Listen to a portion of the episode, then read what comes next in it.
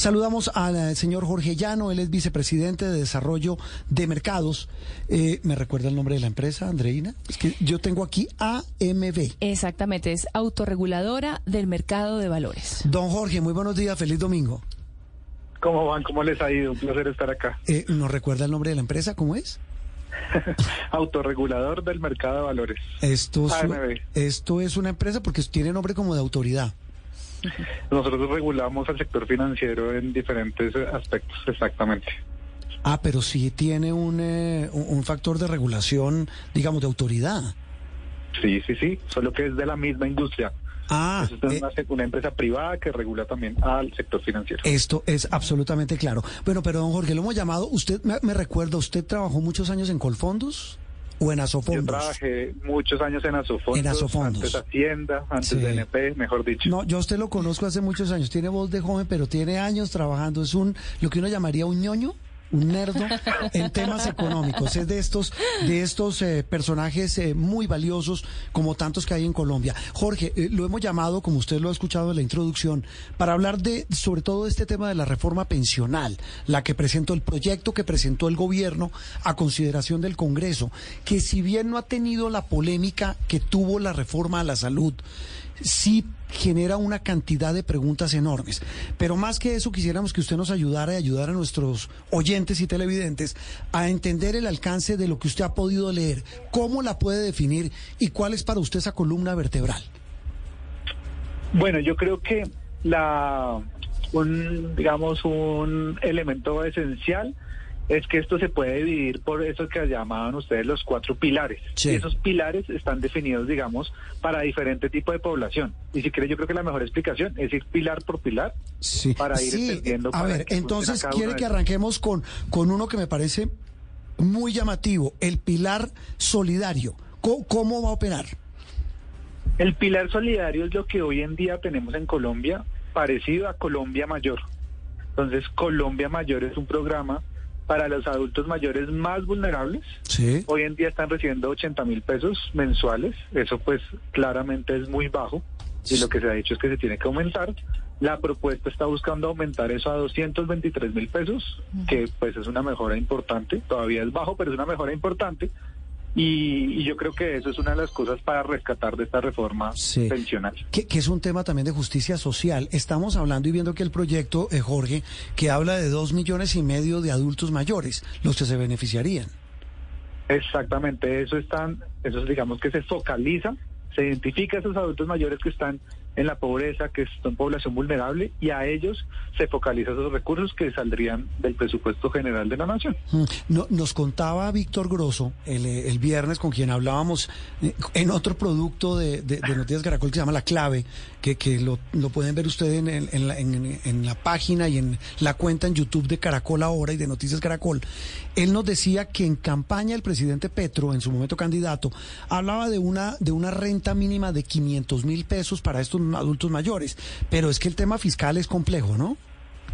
Claro, y la, y la verdad hay que ser muy franco, 500 mil pesos para los adultos mayores en este momento, y además se decía 3 millones mínimo, era totalmente inviable y no había forma de pagar eso. Sí. y, y pues se pueden prometer muchas cosas en campaña, Ah, sí. pero claramente cuando uno llega a la realidad fiscal se da cuenta de las de los límites que tiene y yo creo que por ahora dos millones y medio con la línea de pobreza extrema, los 223 mil pesos es algo que sí puede ofrecer el gobierno nacional. Antes de pasar al segundo pilar, eh, Jorge, estamos hablando, repito, de un tema de justicia social y son hoy personas que eh, vulnerables, ya mayores, adultos mayores, que nunca pudieron cotizar y que nunca tuvieron la oportunidad de ahorrar para su pensión. Exacto, sí es la población, digamos, más, más vulnerable y hoy en día lo que está pasando es que el sistema pensional en general se está gastando mucha plata, pero mucha plata, casi 50 billones de pesos, se está gastando en la población de más altos ingresos, mientras esta población vulnerable las está dejando con 80 mil pesos No, mensuales. Es un tema de justicia. Entonces, Mm, tema de justicia. totalmente. Bueno, Jorge, ahora vamos a, pasar al segundo pilar, que es el pilar semicontributivo. Ahí, si no estoy mal, están las personas que no alcanzaron todo el número de semanas para tener esta pensión. ¿Qué cambia con este proyecto? Entonces, esa es la población que yo he denominado población sándwich. Y la población sándwich es una población que ha estado algunos años en la formalidad, ha contribuido algunos años, tiene algunas semanas, tiene algún ahorro, pero no logra los requisitos mínimos para pensionarse, ¿sí? Y entonces esa población hoy en día lo que recibe es le devuelven su plata, Sí. si está en un fondo de pensiones privado, le devuelven todo su ahorro, en promedio le devuelven 40 millones de pesos. Y si no está Sí. en privado, si no en Ajá. público, ¿no le devuelven? Le devuelven, pero le devuelven sin rendimientos y en promedio son 5 millones de pesos. Entonces es una diferencia bastante grande. Por eso siempre se ha dicho que a la población, digamos, de más bajos ingresos le conviene, y además si no se pensiona, le conviene mucho más un fondo de pensiones privado. Sí. Eh, Aquí lo que se está haciendo para esa población es que se está, en vez de devolverle esa plata como un pago único, como un cheque vaya y piérdase, los, digamos, los obliga a recibir una, un ingreso vitalicio mensual.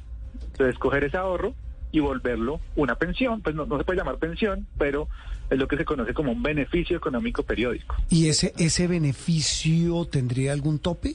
Es decir, porque en el, en el de los adultos mayores, el primero, el solidario es de 223 mil pesos mensuales. ¿En este tendría algún tope o no?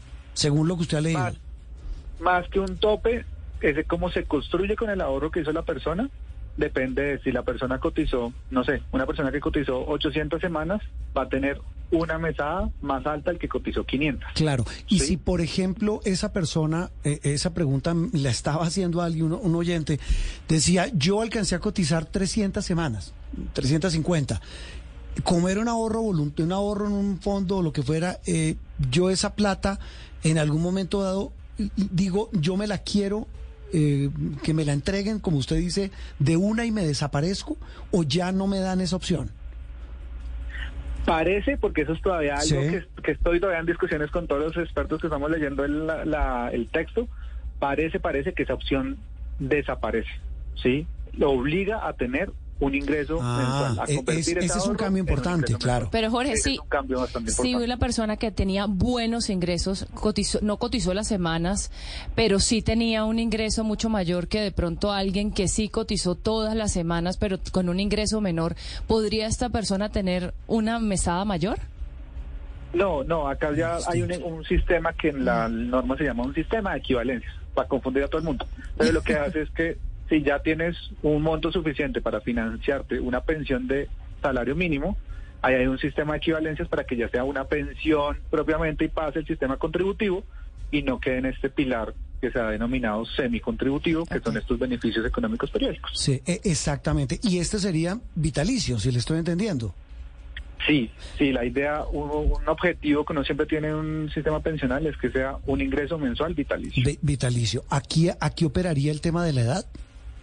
Es decir, ah, Eh, sí, sí, ah, por es supuesto, opera el tema de la edad. eh, ahí, ahí, digamos, depende de ese sistema de equivalencias, depende también del sistema del pilar solidario, porque a veces, en algunos casos, se va a poder sumar ese subsidio del pilar solidario con este subsidio Ah. del, del pilar semicontributivo. Este podría ser o semicontributivo o semisolidario, si uno lo ve, en- Sí. ¿cierto?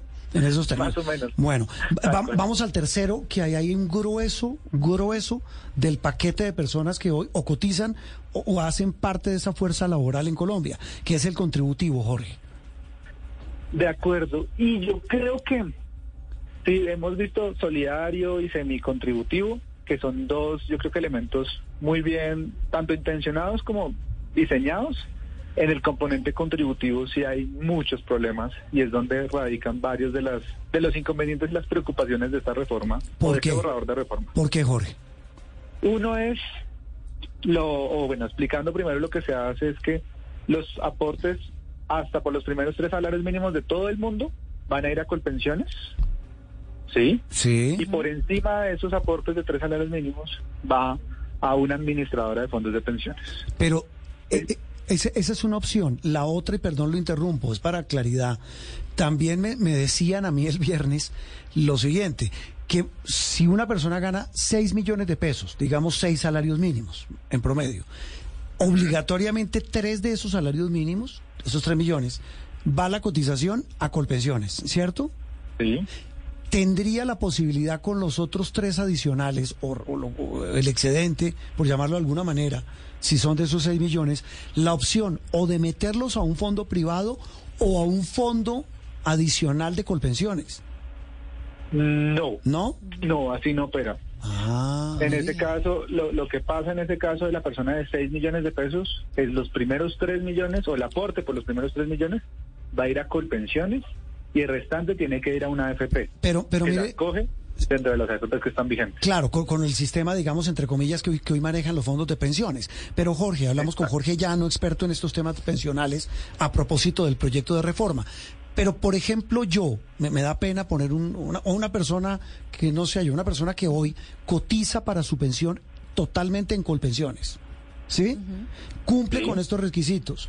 Y yo dice, no, yo quiero seguir cotizando toda mi pensión en Colpensiones. ¿No lo puedo hacer? No siempre y cuando, y ahí entra todo ese tema de la transición, del régimen de transición, siempre y cuando tenga menos de mil semanas. Ah, ok.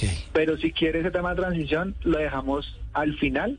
Sí. Asumamos que estamos hablando de la gente que, que tiene menos de mil semanas. Exactamente, hablemos de los que, del grueso de gente que hoy está, digamos, económicamente activa. Entonces, digamos, dejan esa opción con este. Según lo que usted ha leído en el proyecto, ¿cuál es el objetivo del gobierno? Entonces, ¿qué pasa acá?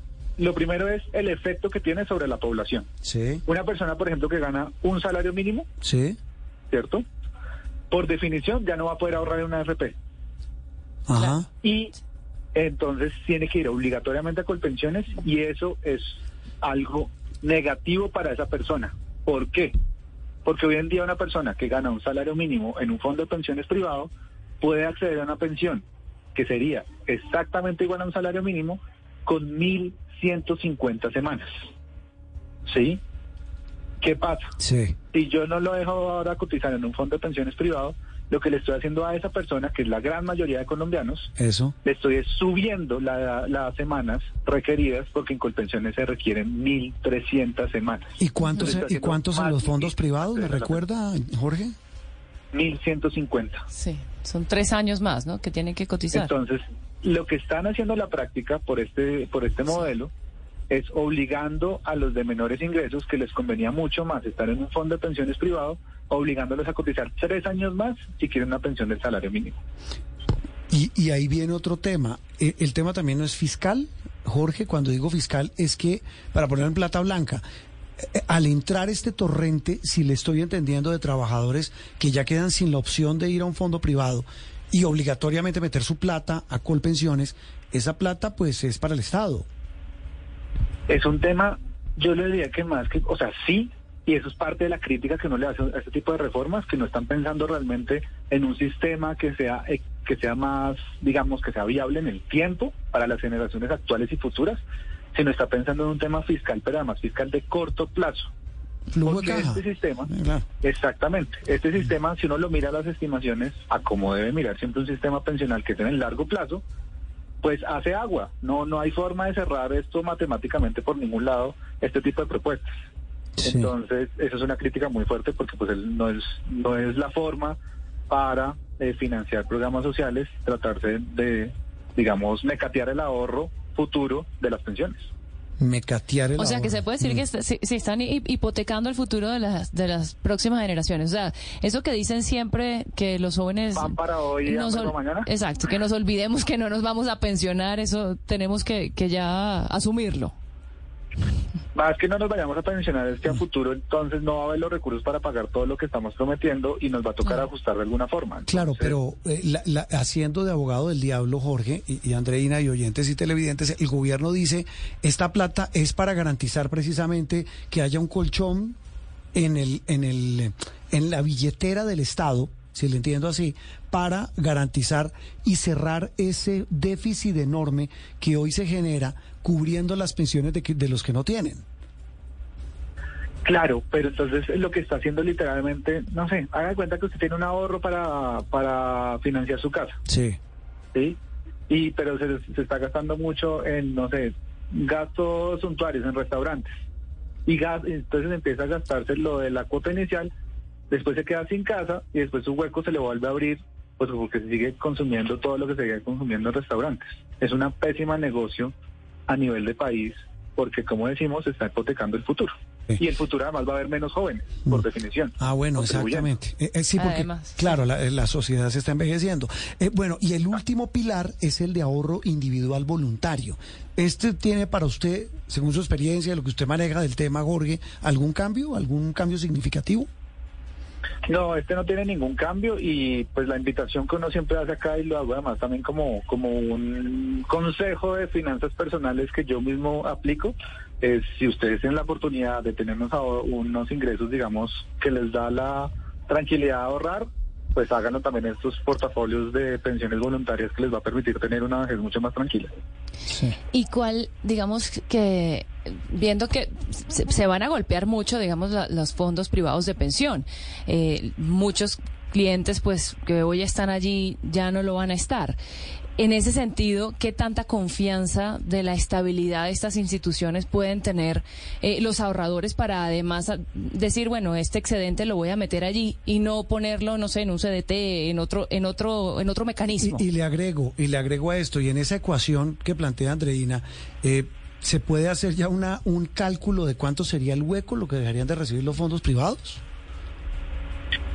Pues entonces acá la sostenibilidad yo no lo, no lo enmarcaría tanto en la sostenibilidad de las entidades, que claramente es importante, pero cuando uno quita a un jugador tan importante como son las emisoras de fondos de, pensión, de pensiones en, el, en la economía nacional, hay unos efectos importantes en la sostenibilidad del país.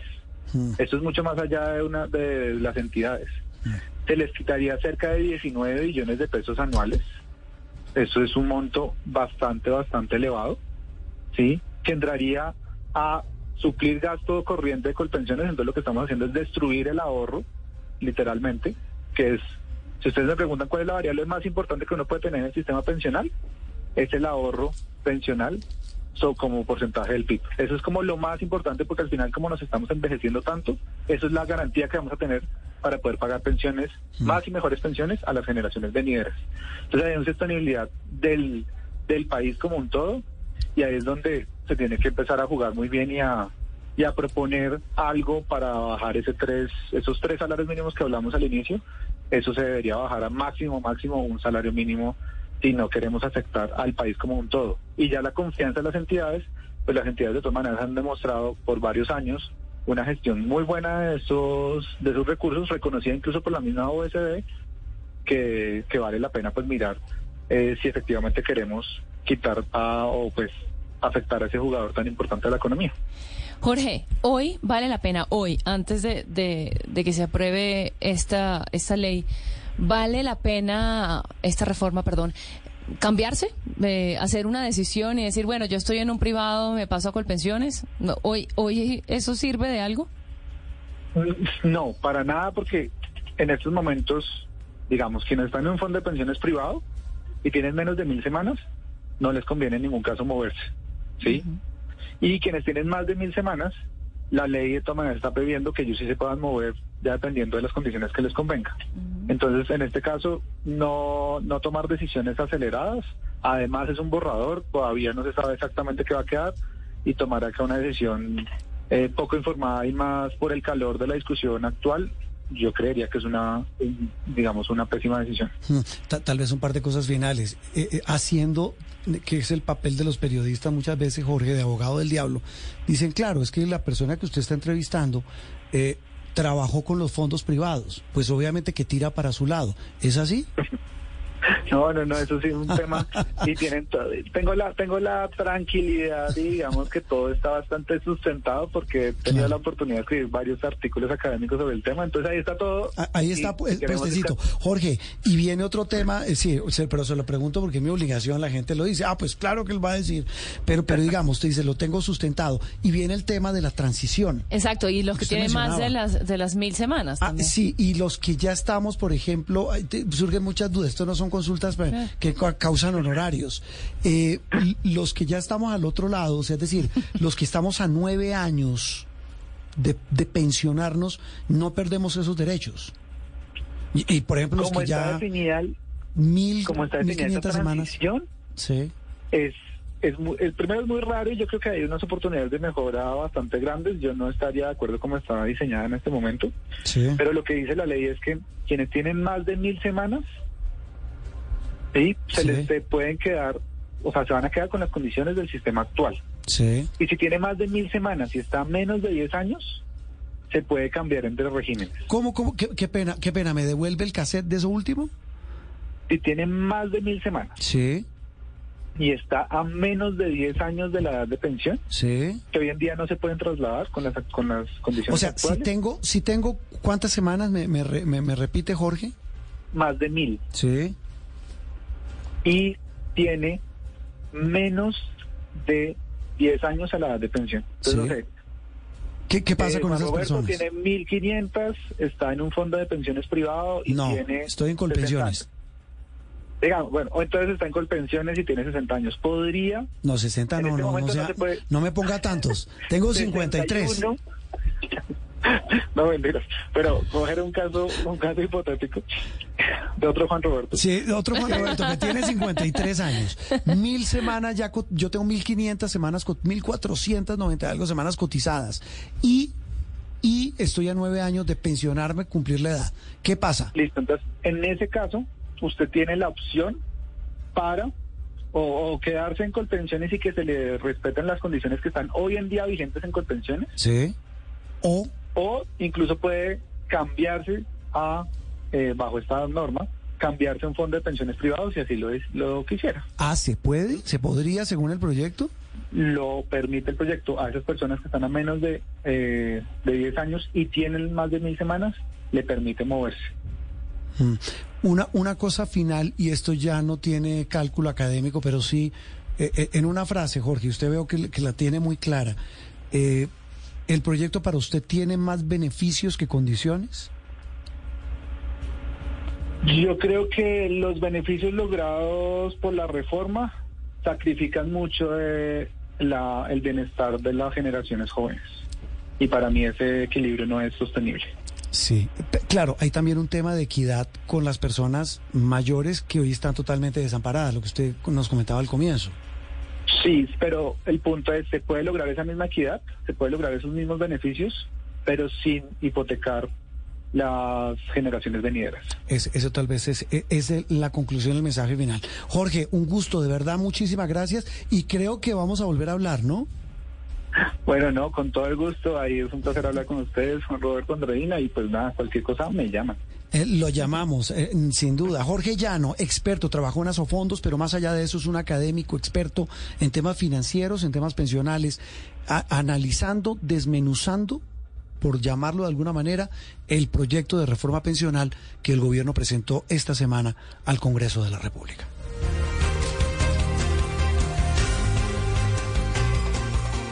Aquí en Sala de Prensa Blue se lo contamos de una manera clara y diferente. Estás escuchando Sala de Prensa Blue. Javier Almanza es eh, director del área laboral del consultorio jurídico de la Universidad del Rosario. Don Javier, un gusto saludarlo y gracias por acompañarnos. Saludo para todos, gracias por la invitación. A, us- a usted por eh, interrumpir su descanso para hacer cuentas con nosotros hoy domingo. Bueno, eh, Estamos de, aclaro, estamos dentro de la jornada laboral, entonces seguimos trabajando porque los académicos trabajamos todo el tiempo. ah, sí, y, y sin recargo No, nocturno pero y no, sin dominical. dominicales, Hoy ¿no? tenemos Sin dominical. domin- Exacto, sin dominicales, sin nocturnos, hora plena. Ah, Sí, exactamente, full time, así como, como aquí estamos, aquí en Sala de Prensa Blue. Bueno, eh, doctor Javier, eh, ¿por dónde comenzamos? Este proyecto pues plantea, eh, a propósito de esto que hablamos, el, regreso, por ejemplo, del pago de las horas extras desde las 6 de la tarde y no desde las 9 de la noche. Establece el tema del pago del 100% de recargo dominical, actualmente es del 75%, y establece una cantidad de eh, propuestas que quisiera que usted nos ayudara a entender. ¿Por dónde arrancamos? Y ese primer brochazo que usted ha visto de ese proyecto, ¿qué le indica a usted? Lo primero es sobre el reconocimiento de la jornada diurna, de la disminución de la jornada diurna, que es de las 6 de la mañana a las 6 de la tarde.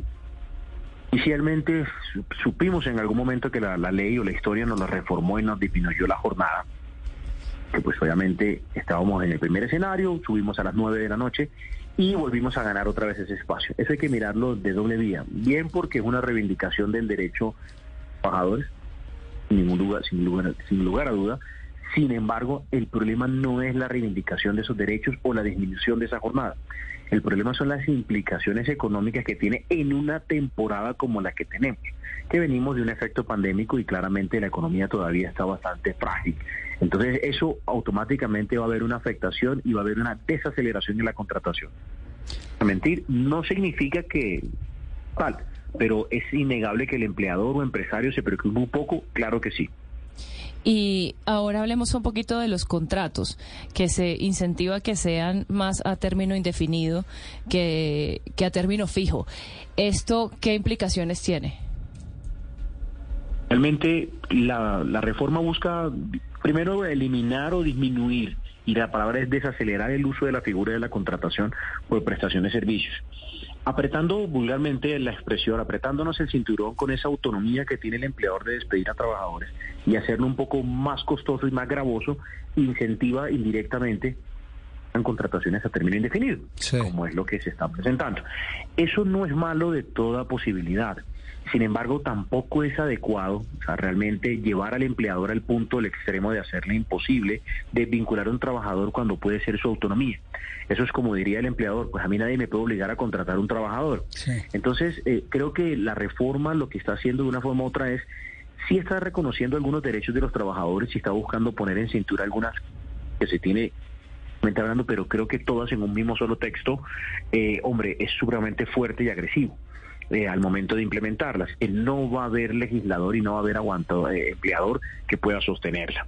Entonces, lo que busca es esas indemnizaciones, hacerlas un poco más costosas para que el empleador lo piense, llamémoslo así, dos veces antes de vincular a un trabajador, porque tampoco puede prohibirle despedirlo. Entonces le hace más gravosa la situación al momento de reconocer al trabajador, que era incluso el régimen anterior en la legislación, que era un monto mayor. Entonces, para que para esa es una forma de buscar un equilibrio. Mm. Pero la finalidad del derecho laboral no es otra que el trabajador pueda tener cierta permanencia generar de pronto también, volvemos al mismo, algo de extensionismo en la forma de contratación o de pronto mucha advertencia al momento de contratar. Es decir, harán un estudio, a hacer una contratación y eso puede dar la contratación. Sí, me quisiera devolver, eh, eh, Javier, al tema de la recuperación y la diferencia de la jornada diurna y nocturna. Usted dice, mire, esto puede generar, y lo dijeron, vimos el viernes en, en Noticias Caracol al presidente de FENALCO, diciendo, esto pues va a hacer que muchas empresas pues digan no contrato sino a una persona y cierro el turno nocturno. Otros pueden decir que ¿Qué alternativa laboralmente cree usted de su experiencia puede generar un cambio como estos entre el pago de la de nuevo de esa jornada diurna hasta las seis de la tarde y de la nocturna a partir de las seis de la tarde?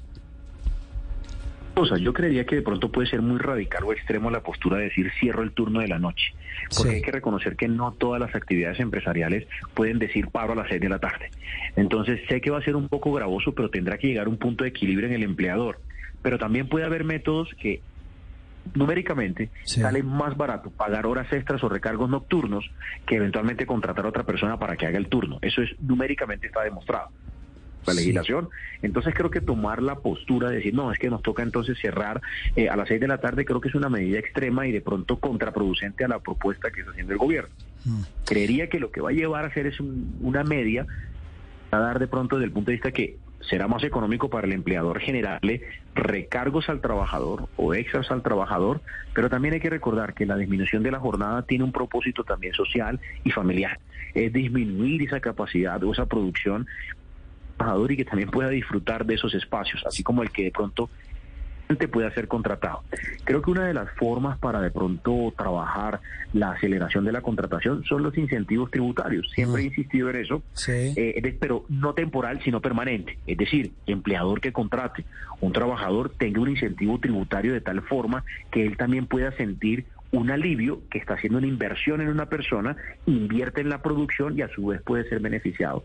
La, la, discusión sería es qué tipo de tributo le van a descontar o disminuir o qué porcentaje podría ser, pero creo que puede ser un punto para empezar a observar. Reforma se quedó aspecto, dar el, la solución o la imposición que están dando y darle de pronto un alivio al empleador porque el empleador empresario lo está viendo como una carga y eso también va a generar un malestar en las contrataciones futuras. Claro, ah, ahí viene otro tema, me corregirá usted, eh, Javier, y es que este proyecto también plantea una reducción de la jornada laboral a la semana. Lo que plantea, incluso ya eso no es novedoso, porque ya viene incluso con una implementación de leyes anteriores donde estamos bajando de las 48 horas a las 42 progresivamente, sí, año a año entre el 2022 y el 2026 un desmonte progresivo. Entonces, lo que no va a disminuir es la jornada ordinaria de las 8 horas va a disminuir de las 48 a las 42 para que el empleador pueda distribuir la jornada en esas 42 horas en la, en la semana laboral que ah, podamos eso, tener, eso, de lunes a sábado. Eh, ah, eso le iba a decir yo, pero también nos puede llevar a disminuir incluso un día laboral a la semana. Darse la posibilidad a un empleador, claro, si numéricamente puede decir, mire, sabe que trabajeme las 42 de lunes a jueves, el empleador es autónomo, no es obligatorio. Mm tenga que tomar. Tendrá las horas y las distribuirá, claro, eso claramente. Profesor Javier, una de las críticas que se ha escuchado sobre esta reforma es cómo responde a las nuevas realidades del trabajo, ¿no? De las personas que hacen teletrabajo, de aquellos que son contratistas, de pronto un diseñador gráfico que se le contrata por proyecto, tanto por eh, los tipos de contratos, eh, eh, sino por, todas las características. Digamos que no, no hay una respuesta a esas nuevas formas de trabajo de hoy en día. ¿Usted qué podría decirnos al respecto? La legislación la, la, reforma realmente nos lleva a eso a un punto importante. Creo que es la utilización adecuada de cada figura contractual. Porque en Colombia es frecuente que, por ejemplo, ejemplo puntual que colocas, eh, el diseñador gráfico o el ingeniero de sistemas que tienen de pronto tan alternas, llamémoslo así, porque no trabajan de 8 a 5, sino por proyectos, trabajos y demás.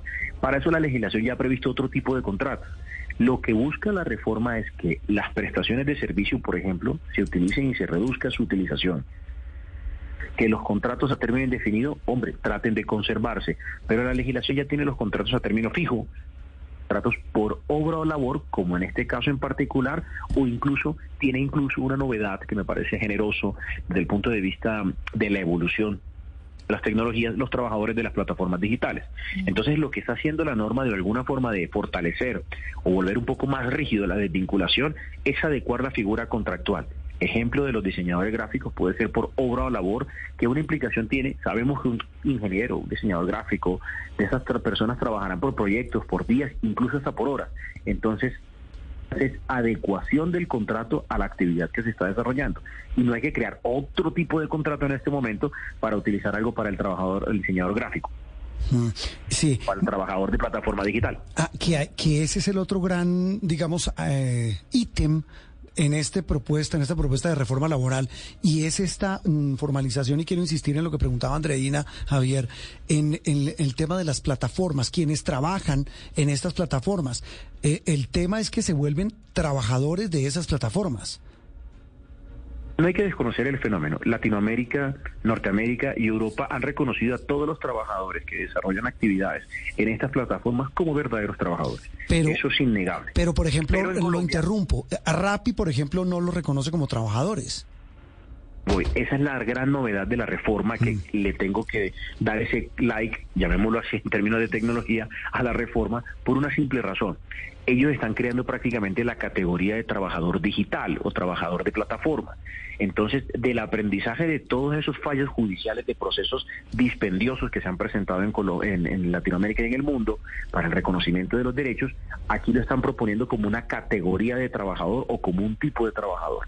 Entonces, sería novedoso que el legislador acogiera ese planteamiento en el proyecto y lo reconociera.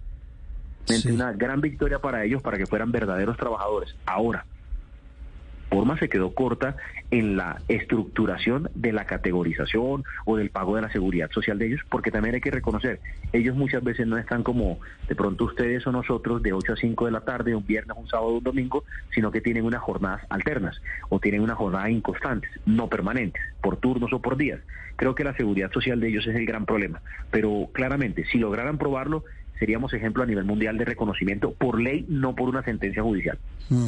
Estaba viendo aquí las reacciones, eh, porque le decía, habló el presidente de FENALCO, ya habló el presidente de la ANDI, la presidenta de ACOPI, eh, eh, que es la otra cara de la moneda en esta reforma, Javier, y es la que usted mencionaba al comienzo de esta charla, y es la de los empleadores. Y aquí hay un tema enorme, de una enorme trascendencia, y es que dices, mire, este tipo de costos que entendemos puede haber muchas reivindicaciones laborales justas que hay que tener en cuenta, dicen ellos, pero es que hay un tema que se llama costos de producción. Es cómo buscar ese justo equilibrio cuando las empresas dicen, mire, la economía eh, deprimida, el consumo caído, eh, los problemas de recesión en Colombia y en el mundo evidentes, y ahora una reforma laboral que plantea una serie de condiciones que van a ser muy difíciles. Estoy viendo aquí reacciones duras de empresas que dicen, pues va a tocar cerrar porque no nos queda otra alternativa. Las condiciones no nos dan. gente. O sacar gente o no volver a contratar, eh, Javier. El único punto intermedio es la, el incentivo tributario porque no hay otra explicación numérica para poder resolverlo. Porque el empleador, claro, o sea, sí, muy bien por la reivindicación, el empleador, pues como lo mencionas, claramente va a decir, bueno, yo tengo que ajustarme a lo que tengo para poder subsistir, pero creo que el punto intermedio es el aspecto tributario que podría ser el incentivo. Sin embargo, no podemos desconocer ni mentir que nos están afectando a todos con las reformas porque cada vez son más agresivas. Mm. Va a haber literalmente una desaceleración un incentivo para el empleador en este momento, literalmente. Sí. Tendrá ah, que haber un régimen transicional. Ah, bueno, esa es la otra, ¿no? Habría que ver los términos eh, y las condiciones, como dirían en los contratos. Eh, eh, Javier, otro tema que vemos acá es el del jornal agropecuario. ¿Usted cómo lo lee? ¿Cómo lo entiende? Jornal agropecuario, todo eso viene desde la legislación y desde los inicios, pero nunca se había materializado y siempre se había hablado del sector agro. Es una forma de era realmente de formalizar al trabajador del agro, sin embargo llevarlo al aspecto real o material es muy difícil porque es un tema cultural. Es hacerle entender a ese de pronto empleador o dueño de finca que ese trabajador que está ahí o ese campesino que está desarrollando una actividad es un trabajador en su totalidad y que debe estar afiliado al sistema de seguridad social. Creo que la teoría redactada del problema va a ser la implementación o adecuación, porque no va a haber una seguridad social. Eh, la pregunta es, días, va a ser un trabajador por días o tiempo completo, la seguridad social cómo se va a pagar. Entonces, bien porque lo tienen en cuenta, primera vez en una gran reforma, sí, pero la materialización no se va a poder presentar de forma íntegra. Entonces, eh, creo que va a ser de pronto de modificación y de ajuste en el, en el legislativo, estoy casi seguro. Mm. Bueno, y devolviéndonos un poco de, lo rural nuevamente. Al urbano. Al urbano. el, tema de la indemnización por despidos, que también, eh, pues también está tendiendo, digamos, a, lograr esta estabilidad laboral. Sin embargo, muchos, muchas empresas están muy preocupadas porque, pues, hay un aumento sustancial. Eso es una de las formas de buscar la vinculación de los contratos o la permanencia de obligar al empleador, llamémoslo así, a que trabajador, eh, encareciendo el monto de la indemnización cuando un empleador pide un trabajador, pero más que querer, la palabra compleja jurídicamente es el denominado debido proceso, es decir, eliminaron la posibilidad o la potestad que el empleador prácticamente despida, porque siempre debe justificarle, buscar justificarle no, no entiendo, ¿se elimina, ¿se elimina el despido sin justa causa que llaman? Con justa causa. Es decir, prácticamente yo puedo despedir a un trabajador cuando hoy en nuestra legislación, para ponerlo como ejemplo, yo tomo la determinación, yo como empleador de ustedes, bueno, no quiero a Juan Roberto, no quiero más a Juan Andreina, le pago una indemnización y adiós. Sí, que es lo que pasa habitualmente, sí. Cuando puede presentarse. Primero, lo que está haciendo la reforma es encarecer ese monto, ese valor de la indemnización, y hay que recordar que para actual son 30 días de salario por el primer año trabajado y 20 días por cada uno de los años que la persona lleve vinculados o proporcional a la fracción. Ahora los están encareciendo con la legislación anterior, dejarlos ya no de 30 sino de 45 días. El empleador, como dice el dicho, lo piense cada vez que vaya a desvincular a un trabajador, si llegara a hacerlo. Javier, solo eso. ¿y cuál, cuál es la incidencia de esto en la productividad? Esta semana también estábamos escuchando que éramos el país más madrugador, pero menos productivo. Y eso siempre se ha sabido, que Colombia realmente tiene un largo camino que recorrer en materia de productividad. Si ahora un, em, un empleado, pues además sabe que no lo van a echar, eh, o sea, ¿cuál es el incentivo además del, del mejoramiento pues profesional eh, del individuo? Cosas. Creo que es un tema cultural y organizacional en este momento, en el entender necesitamos ocho horas muchas veces para organizar nuestra jornada. Eso es importante tener claridad frente a ello. Sin embargo, pues de lo que, como les he mencionado, vendrá una transición frente a la aplicación de la jornada, de las normas. Entonces, creería yo que el hecho de que un trabajador no pueda ser desvinculado en teoría. No es que no lo pueda hacer y tengo que aclarar. Es podrá ser desvinculado, pero lo que va a hacer ahorita la legislación es ajustar los reglamentos internos y ajustar los contratos para poder hacer unos contratos más rígidos y justificar en cualquier momento terminaciones de contrato. Entonces, eso sería de pronto como la contra que podría tener el empleador o el contrapeso que va a tener el empleador versus la implementación de esta norma. Entonces, eso va a llevar a que se puedan hacer factores de medición para poder optimizar o justificar causales de terminación en algún momento. Mm. Eso es lo que va a pasar. Sí, eh, no, no quiero entrar en esa mecánica un poco mezquina de cómo se termina un contrato, eh, Javier, pero una pregunta chiquita final. Entiendo que el proyecto también eh, revive el famoso preaviso. Sí, de una forma u otra sí, la palabra es esa, revivirlo, ah. porque hay que recordar algo que el empleador hoy podría decir, hoy a las 4 y 50 de la tarde o el día lunes o el día ah. martes, decir a las 4 y 55, hasta luego señor empleador, que esté muy bien, y en el mejor de los casos podía despedirse, despedirse de sus compañeros pero puede tomar la determinación de ir si no pasa absolutamente nada. Están reviviendo esta posibilidad que el trabajador, por el, digamos que por la contraprestación al, al empleador en el ejercicio, avise por lo menos, oiga, señor empleador, yo me voy a ir 30 días. Entonces, eso, digamos que puede ser en algún momento polémico, pero creo que también puede ser una reivindicación o una, un elemento a favor para el empleador, porque hay que reconocer algo, los empleadores a veces quedan manos atadas cuando un trabajador se va a las 5 de la tarde y es el pagador de nómina, por ejemplo. Y, el empleador también tiene que avisarle al empleado si, si lo va a despedir con algún tiempo de antelación. Ahí viene el ejercicio. En este caso, con esta reforma en particular, tendría que pasar por toda una diligencia de descargos, justificar una causal y terminarlo. Es decir, hacerle un debido proceso la terminación de un contrato. para, lo que llaman con justa causa, que es lo que usted nos decía hace instantes. Con justa causa, correcto. Entonces eso va a, robustecer. La respuesta inmediata del empleador es esa. Va a robustecer los reglamentos internos, va a robustecer los, los, los contratos para encauzar cualquier comportamiento o todos los comportamientos pasen por un debido proceso y buscar una justificación para que sea menos costoso despedir a un trabajador. Se nos pasó el tiempo volando y nos quedan muchos temas. Eh, eh, por eso le propongo que, pronto volvamos a hablar, Javier, de este de esta reforma que hasta ahora entró, eh, terminando esta semana el Congreso de la República. Le, deseo un feliz domingo y, y que siga sin dominical trabajando. Muchas gracias. Esperando que poder hacerlo entonces un festivo. bueno, hagámoslo un festivo.